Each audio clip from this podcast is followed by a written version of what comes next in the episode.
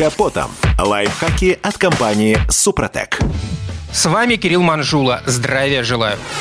Статистика утверждает, чуть ли не каждый третий продаваемый в России подержанный автомобиль имеет скрученный пробег. Вычислить такую машину бывает достаточно сложно даже для опытного перекупщика, не говоря уж об обычном автомобилисте. Чем меньше цифры на одометре, тем теоретически меньше изношены узлы агрегата автомобиля, и, следовательно, он дороже ценится на рынке. Соблазн занижения истинного пробега велик еще и потому, что стоимость услуг в этой области крайне мала по сравнению с потенциальной прибылью от скрутки. Грамотные специалисты вычищают данные из всех имеющихся мест хранения такой информации. У моделей, где в памяти электроники фиксируется использованный моторесурс двигателя, занижают и его. Казалось бы, выявить факт скрутки при таких исходных условиях нереально, и о настоящем пробеге в большинстве случаев можно судить лишь по косвенным признакам типа состояния кузова, элементов салона и им подобным. Но на самом деле это не совсем так. Продвинутый покупатель в обязательном порядке предварительно загоняет машину в автосервис, чтобы там выяснить ее техническое состояние.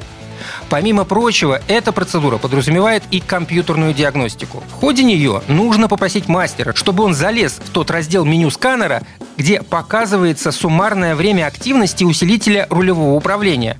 Указанные там цифры и будут истинными моточасами, поскольку усилитель работает только при включенном моторе. Берем данные пробега с и делим их на свежевыясненное количество моточасов. Так мы узнаем среднюю скорость, с которой машина ездила в течение своей жизни.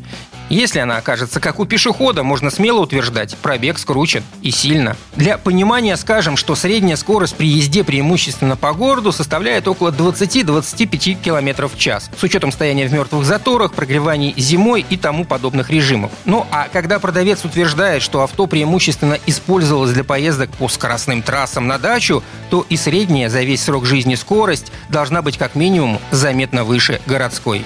И напомню, если вы приобретаете подержанный автомобиль, обязательно надо провести полное ТО, поменять все технические жидкости и обработать узлы и агрегаты по технологии компании «Супротек». На этом пока все. С вами был Кирилл Манжула. Слушайте рубрику «Под капотом» и программу «Мой автомобиль» в подкастах на нашем сайте и в мобильном приложении «Радио КП», а в эфире с понедельника по четверг в 7 утра. И помните, мы не истина в последней инстанции, но направление указываем верное. Спонсор программы ООО «НПТК Супротек». Под капотом. Лайфхаки от компании «Супротек».